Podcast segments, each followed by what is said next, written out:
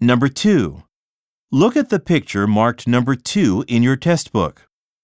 A, The woman is installing a machine. B, The woman is arranging papers on a desk. C, The woman is hanging up a lab coat. D. The woman is operating some equipment.